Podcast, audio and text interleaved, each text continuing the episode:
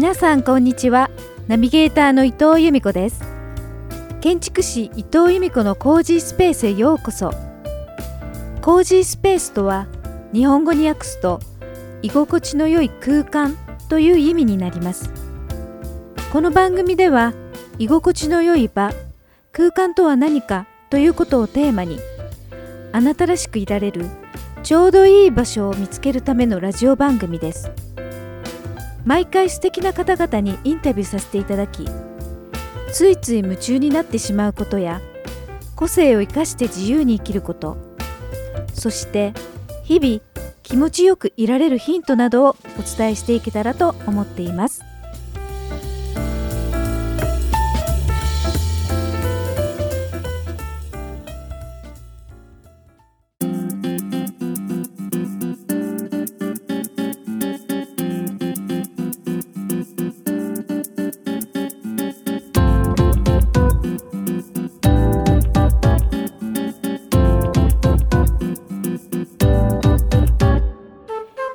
建築士伊藤由美子のコージースペース第20回。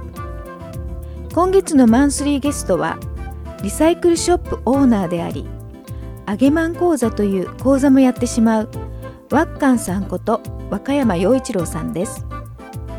ワッカンさんは2020年の11月にラッキーマン何者でもない僕が何者かになる物語という自叙伝を出版されました。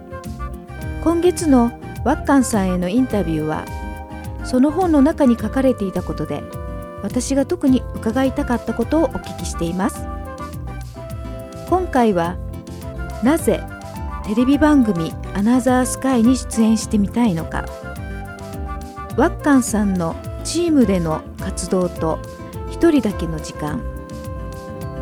失敗をラッキーに変えてしまう秘訣ワッカンさんのご両親についてお話をしていただいています。では早速ワッカンさんこと和歌山陽一郎さんのインタビューをお聞きください。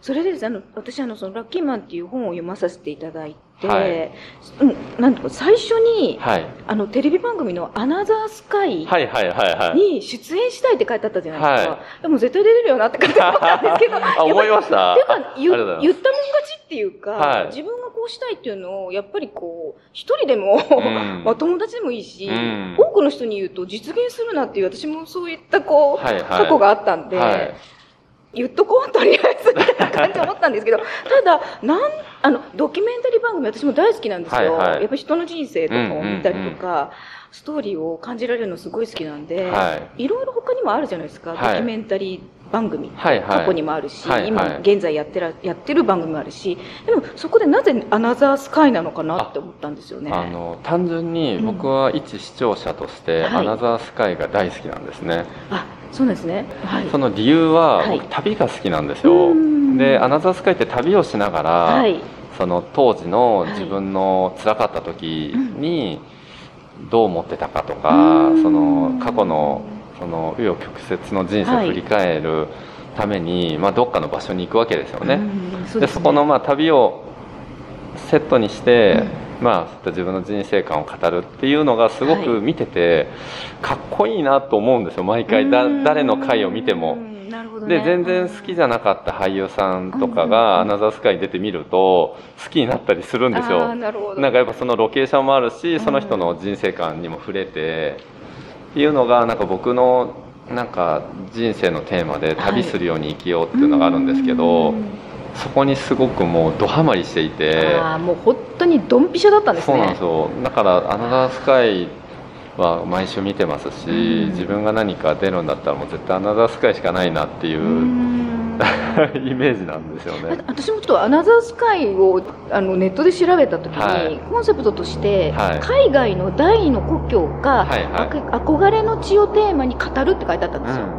あだからそのまああのワッカンさんの本を読んだ時に、やっぱり世界一周旅行とかされてたりとはいはかするんで、やっぱそのあたりがやっぱり、うん。あの興味があるところかなと思ってたんですけどね。例えばこれ「アナザースカイ出ます」と、はい。なりました？なりました。はい。なりました？なりました。どこに行きます？そうですね。もうはい僕はサントリー二島ですね、ああそうなんですね。まあいろいろ行きたいところ実際あるんですけど、まあなんかやっぱサントリー二島で僕はすごく人生が変わったのでうん。ギリシャに行きたいですね。アナザースカイとして、まあ、あとはカンボジアも捨てがたいんですけど、はい。ずっとやっぱカンボジアの支援もはい。やってきてあカンボジアで僕の人生が変わったっていうのもあるのでうん。もうカンボジアかだから2週にわたってやってもらいたいですね。そうですね。本当に。じゃあ前編後編ということでですね。一週目はギリシャ、はい。で2週目はカンボジアぐらいな感じが一番いいですね、あーじゃあアナザースカイ関係者の方を知ってる方はここで 聞いてましたらぜひこういう、はい。あの熱い男がいるということで あの伝えていただけたらなと思うんですけど ぜひお願いします。そうですね。でもその具体的にイメージするって本当に大事ですもんね、って思うんですけど、はあのそのサントリーニ島での、まあ、はい。人との出会いとか、まあ、いろいろいろんなことが、はい。お母さんのねあのその子供のこと頃から、まあ、今に至るまでのことがその本の中に書いてあると思うんですけど、いはい。私ちょっとあのその中であれこれってこういうことなのかなって勝手にあの思ったことがあったんですけど、はい。まずその子供の頃に、うん。まあ、女性にモテたいっていう気持ちもありながらサはいッカーをはい一生懸命やってたサッカー少年だったと。はい。で、まあ、ちょっとある、あることがきっかけで、高校時代かな、はい。バドミントン？はい中学校時代ですあ、ねごめんなさい、はい。中学校時代ですね、はい。にバドミントンやられてて、その後、ここれが高校ですかね？ね。ダンス？ダンス。を、あの、されてたっていう。うん。何かに打ち込んでるんですね、いつもね。そうですね、うん。まああの何かに打ち込んでますねいつも。ねえ。はい。今もまあ、いろいろ打ち込んでると思そううんでけど、ね。その、サッカーってすごいあの、一人でプレーするんじゃなくチームプレーじゃないですか。で、バドミントンってシングルじゃなくまあ、シングルもダブルスもありますけど、まあ、うん。僕がバドミントン部に入った理由はバドミントンがやりたくてじゃなくて、うんあのね、本の中にも書いてあるんですけど、病気をしてうん。運動ができなくなってしまって、で中学校に上がった時にも運動ができなかったので、あのでもなんか文化部じゃなくて所属を運動部にしたいっていう、なんか変なこだわりプライドがあった時に、バドミントン部が唯一あのバドミントンしなくていい部活だったんです。ねうんその要はヤンキーの先輩たちのたまり場だったので、あじゃあここだったら運動しなくていいし運動部に所属できるなってことで僕はバドミントン部に入って別に特に一生懸命バドミントンやってたわけではないです。ヤンキーの先輩とどううまく人間関係をうん。その作っていけるかってことに打ち込んでました でダンスも一人で踊れるけどなんかチームを作ってたって聞いてたじゃないですか、ね。はい。チームを作って活動してました。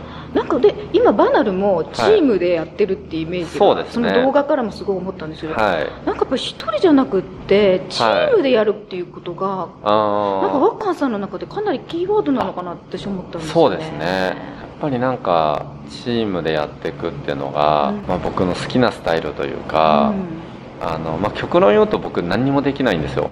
うん、えそうです？本当にあの何にもできない。うん。ですよ。本当にその一人では。あうん。一人では何にもできないので、やっぱ能力を持った人たちをはい。たくさん集めてみんなで一個のことやった方がうん。大きな結果が出せたり、で一緒に人が、ね、一緒に何かをやる人がいた方がうまくいった時に共感ができる達成感が味わえる。なほどね。うん。で何か落ち込んだ時、ううんまくいかなかった時は慰め合ったり助け合ったりってできるじゃないですか、うん。そういったのがやっぱ僕は好きなんですよね。あーやっぱりこう一人だけじゃなくて喜び合えるとかそうですね。そういうのってやっぱりそうだなやっぱり幸せが倍増、倍増以上なものがあるかもしれないですよねただ一人もすごく好きなんですよ実は。あそうなんですあねの何かを基本はみんなでやっていきたはい。いチームスタイルなんですけど、そのポイントポイントで一人にいたい時もあって、うん。やっぱりなんか自分と向き合って、はい。まあ旅とかは特に僕一人が好きでそうなんですね、はい。そこは一人旅。人に気を使いたくないので、うん。で人に気を使われたくないので、はい。あの一人旅が好きなんですよね。一人旅もそうです。その本を出執筆するっていうことの作業ももちろん一人じゃないですか、そうですね。それっていうのはやっぱ自分のこうを内観する時間に出たいってことなんですかね、あそうですね。多分内観する時間が好きなんでしょうね。自分と向き合う時間が。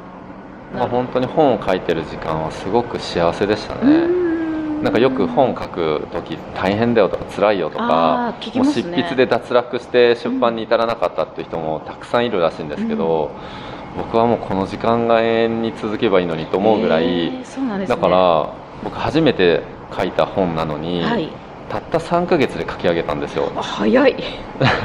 早いって書いたことはないですけどでも早い気がもうでもむちゃくちゃ早いって言われました。はい。まあ1年ぐらいはかかる人がざらにいるっていうのでたった3か月で書き上げたので。うわじゃあその時間も本当に至福の時間だったんですね。そうですね。本当に特にねコロナがの真っ只中で、まあ、不要な外出がねできなかった分僕はその打ち込めたので。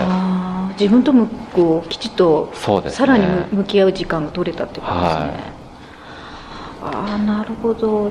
でもじゃあチームでも、はい、あの幸せを感じれるし、一、人の時間でもいつでも幸せを感じれるってことですよね。そういうことですね。はい、ラッキーマンいつもいつでもラッキーなんだな。そうなんです結果結果何でもいいっていう。何でもいいってことですね。そうそう本当に。面白い。そのやっぱり自助伝ってやっぱりあの、ハッピーなことばっかりじゃないですか。誰の人生も絶対に幸せ続きってことはありえないですよね。はい、で、ね、何かチャレンジしてる人ほど、失敗の数って多いと思うんですけど、はい。はい、あの、いろんな方に出会ってって、はい、それをこう、アドバイスいただいたりして、それをこう素直にこう実行して乗り越えていくっていうストーリーがいくつか出てきてると思うんですけど、ね、あの、その中、まあ今ちょっと言っちゃってるかもしれないですけど、はい、大変な時期にその乗り越えていくときに自分がすごく大事にしたい、してたものって何ですか？やっぱ素直さですね。ああの、もう本当誰に聞いても、はい、その成功するには、はい、その素直プラス思考勉強家っていうこの3つのキーワードが必ず誰の口からも出てきていて、で特に僕はお勉強もしてこなかったですし、はい、その人以上に、ね、頭のキレがいいなんて当然思えなかったので、うん、もうこの素直さがなくなったら、もう終わりだと思うんですよ。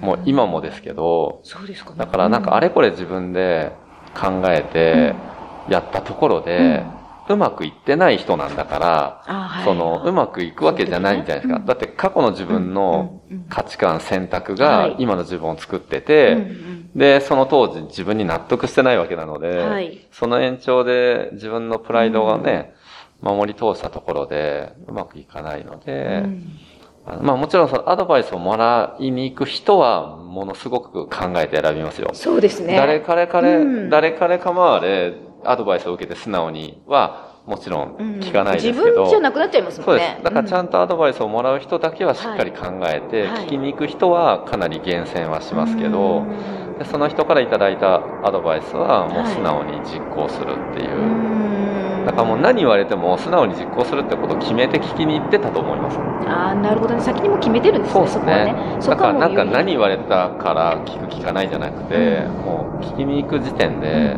やるってことを決断してたと思うんですよね。この人がっていうところが大事なんですよね。そうですね、うん、本当にもうまさにそうですね。人がそこはキーですね。ですね。あそっか。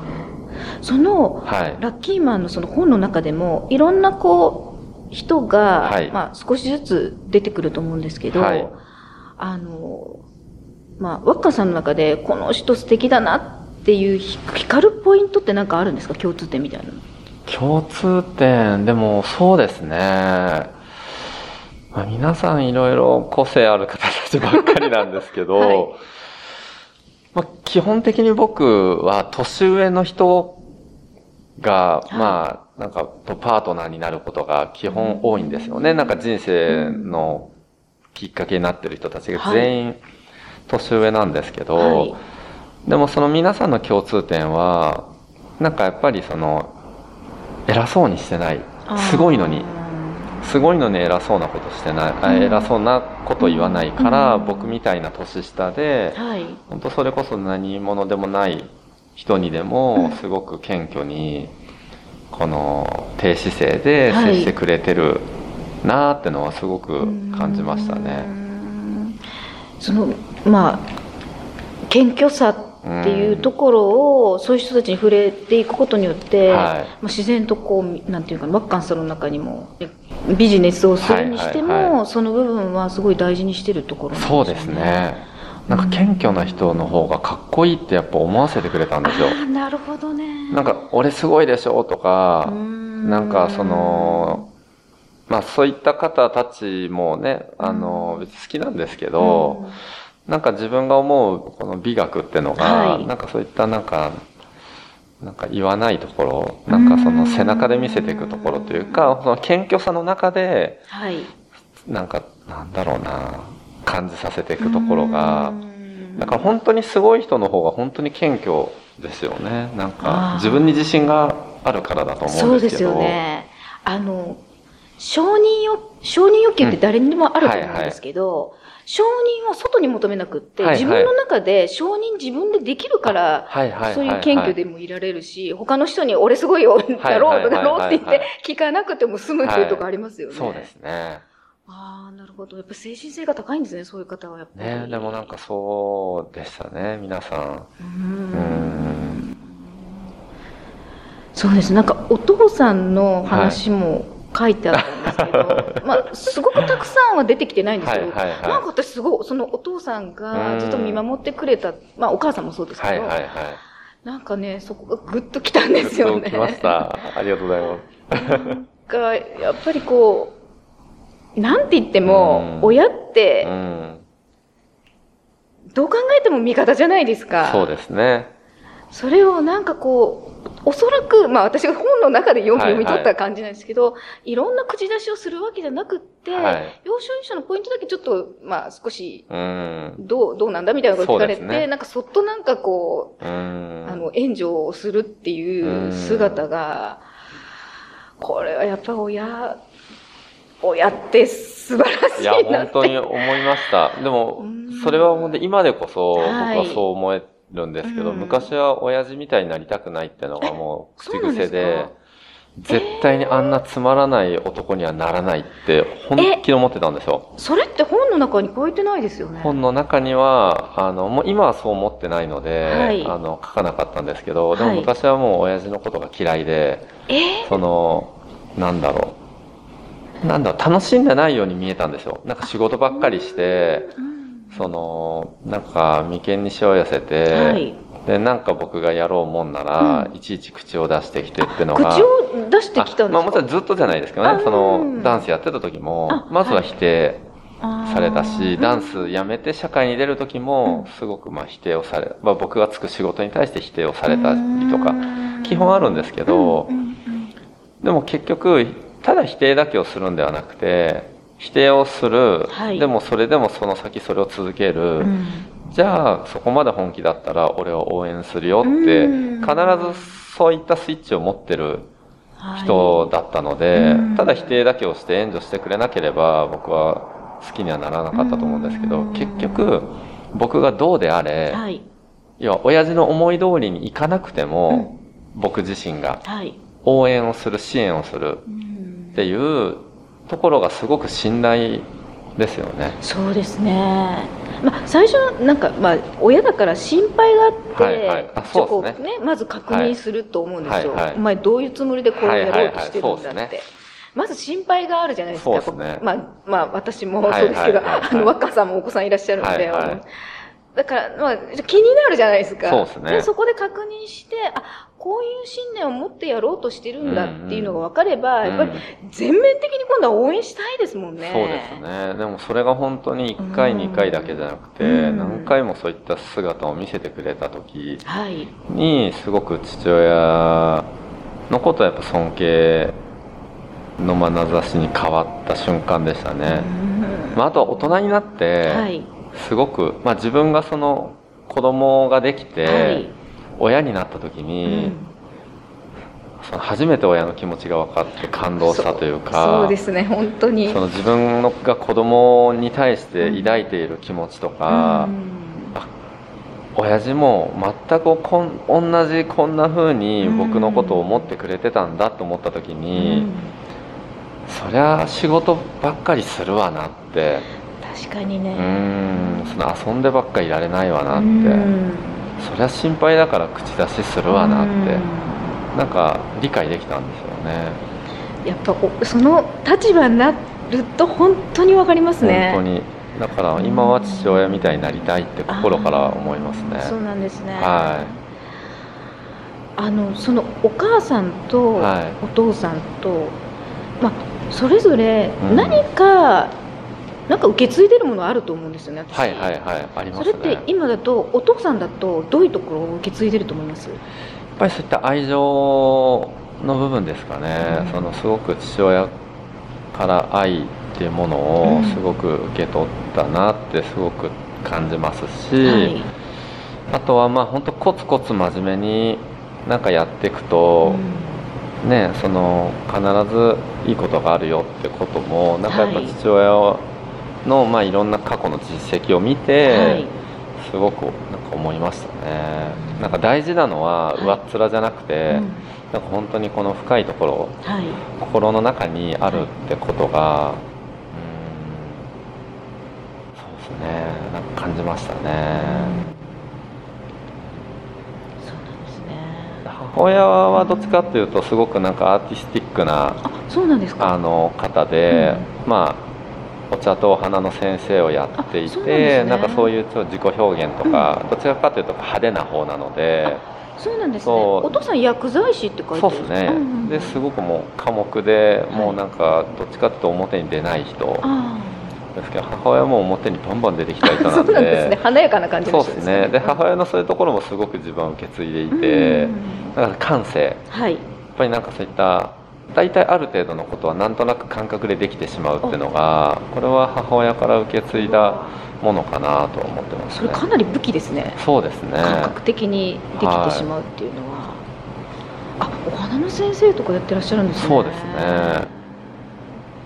で昔はすごくお茶とかお花とかを僕も習わされてたというか、うん、あのまあ、一時期こうやってやってたんですけど、はい、まあ、なんで俺こんなことやんだよってその、ね、嫌だよって言って結局やらなやめたんですけど、はい、でもまあその時ちょっとかじった程度でも、うん、それがすごく今になって生きてることってすごく実はあって、無駄はないなっていう思いましたね。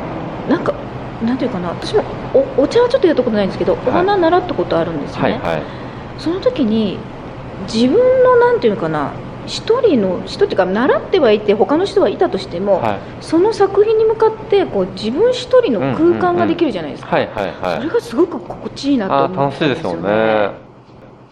お母さんとお父さん。まあ、よくあの夫婦だとちょっと違うところを持ってる2人が一組になるから、はい、なんていい感じにこう人生歩んでいけるっていうところあるの。やっぱりこう違うところを持った面がある方同士なんですね、はい、そうですね。やっぱりそういう親から自分が、うん、今今の自分がのもうベースになる部分があるっていうことを、なんか確認できると、よりまたその親に対しての愛,、愛っていうかそうですね。それがやっぱり深まります。深まるなって私も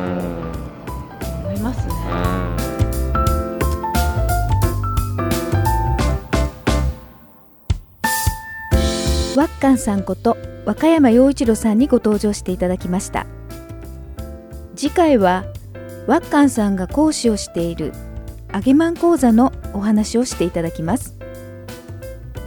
この番組をまた聞きたいなと思っていただいた方は音声アプリの購読ボタンをポチッと押していただくと毎週日曜日に配信されたものがスムーズに聞けますのでよろしくお願いします。今回配信した詳細については私のホームページにも掲載していますこちらの番組の詳細に URL を掲載しておきますのでホームページもよかったら見に来てくださいね建築士伊藤由美子でも検索できますそして最後にポッドキャストには番組へのレビューを書き込む欄がありますので、レビューもお待ちしております。それでは次回もお楽しみに。伊藤由美子でした。